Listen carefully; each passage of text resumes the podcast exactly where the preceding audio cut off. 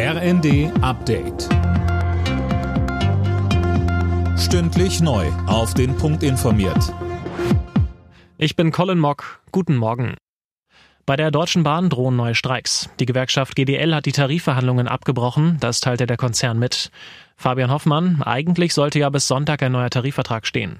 Ja, das war zumindest der Plan, doch die GDL beharrt weiter auf ihrer Kernforderung der 35-Stunden-Woche und da will sich die Bahn nach wie vor nicht drauf einlassen. Von der DB heißt es, man sei in den Gesprächen an die absolute Grenze dessen gegangen, was finanziell und personell möglich ist. Was genau das bedeutet, ist nicht klar. Auch die GDL wollte sich nicht konkret zu den Verhandlungen äußern. Wann und ob jetzt wieder gestreikt wird, ist noch nicht bekannt. In der Wohnung der mutmaßlichen Ex-RAF-Terroristin Daniela Klette in Berlin sind auch schwere Kriegswaffen entdeckt worden.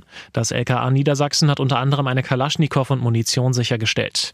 Die Behörde geht davon aus, dass sich auch die ehemaligen RAF-Terroristen Garweg und Staub in Berlin aufhalten. Philipp Hasse vom LKA sagt, Die beiden werden mutmaßlich eine Wohnung haben und wenn wir da Ähnliches vorfinden, wie jetzt bei Daniela K., gehen auch von dieser Wohnung erhebliche Gefahren aus. Und in diesem Zusammenhang möchten wir die Bevölkerung sensibilisieren.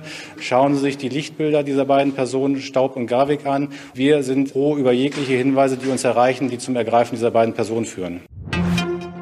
Russlands Präsident Putin droht einmal mehr dem Westen. In seiner jährlichen Rede zur Lage der Nation warnte er vor den Folgen, wenn westliche Truppen in die Ukraine entsandt würden. Man habe auch Atomwaffen. Kurz vor den Präsidentschaftswahlen, die keine richtigen sind, machte Putin außerdem große soziale Versprechen.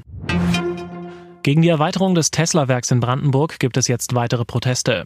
Umweltaktivisten haben ein nahegelegenes Waldstück in Grünheide besetzt. Unter anderem wurden Baumhäuser errichtet. Der US-Autobauer will für die Werkserweiterung Wald in einem Landschaftsschutzgebiet roden. Letzte Woche hatten sich die Einwohner von Grünheide in einer Bürgerbefragung schon gegen die Pläne ausgesprochen. Das Votum ist für die Gemeinde aber nicht bindend. Alle Nachrichten auf rnd.de